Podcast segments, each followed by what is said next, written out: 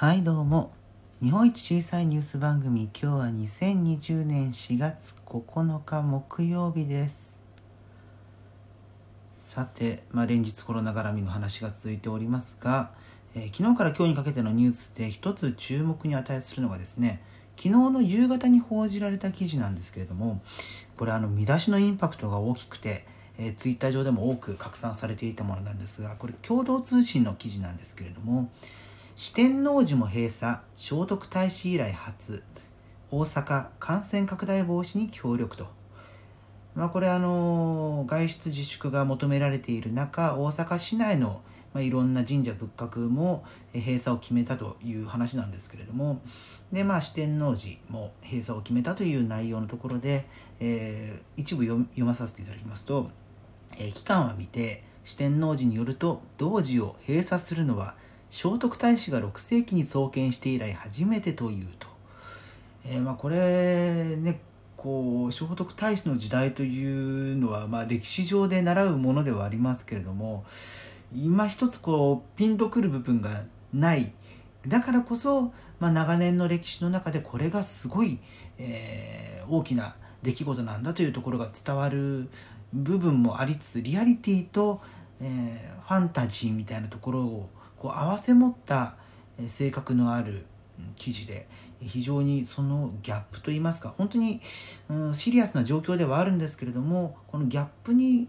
うん、驚かされたみたいな反応が多々あるそうしたニュースが昨日の夕方から夜にかけて話題になっていました。さてですね、えー、新たな話題で言いますと昨日ですか今日ですか100日後に死ぬワニの、書籍版が刊行されました。で私も早速購入したんですけれども、まあ、100日後の、えー、100日目の後にですね書き下ろしの漫画があるんですけれどもそれを見ていますとまあネズミくんなりモグラくんなりの、まあ、その後が描かれているんですけれどもね。これを見ているとうん何でしょうね。うん諸行無常といいますか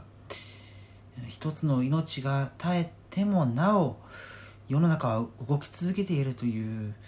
まあ、うん、悲しくもあり、まあ、逆に言うとこう希望が見える部分もありっていう。うん。でねこれ読んでると新たなキャラクターとかも登場していたりとかして、えー、わずか、えー、4コマが6シチュエーションの数なんですけれどもそれだけでもかなり、えー、考察する人が多いんじゃないかなというような印象を受けました。まあちょっとねこのご時世で、えー、まああのなかなかね盛り上がりにくいっていうのはありますしワニ君についてはいろいろとね、えー、話題もあったことなのでなかなかその書籍版の考察みたいなところをどれだけ盛り上がるかわからないですけれども結構これは語る材料としては大きいんじゃないかなと私あの Kindle 版を見ながら思っております。それではまた次回。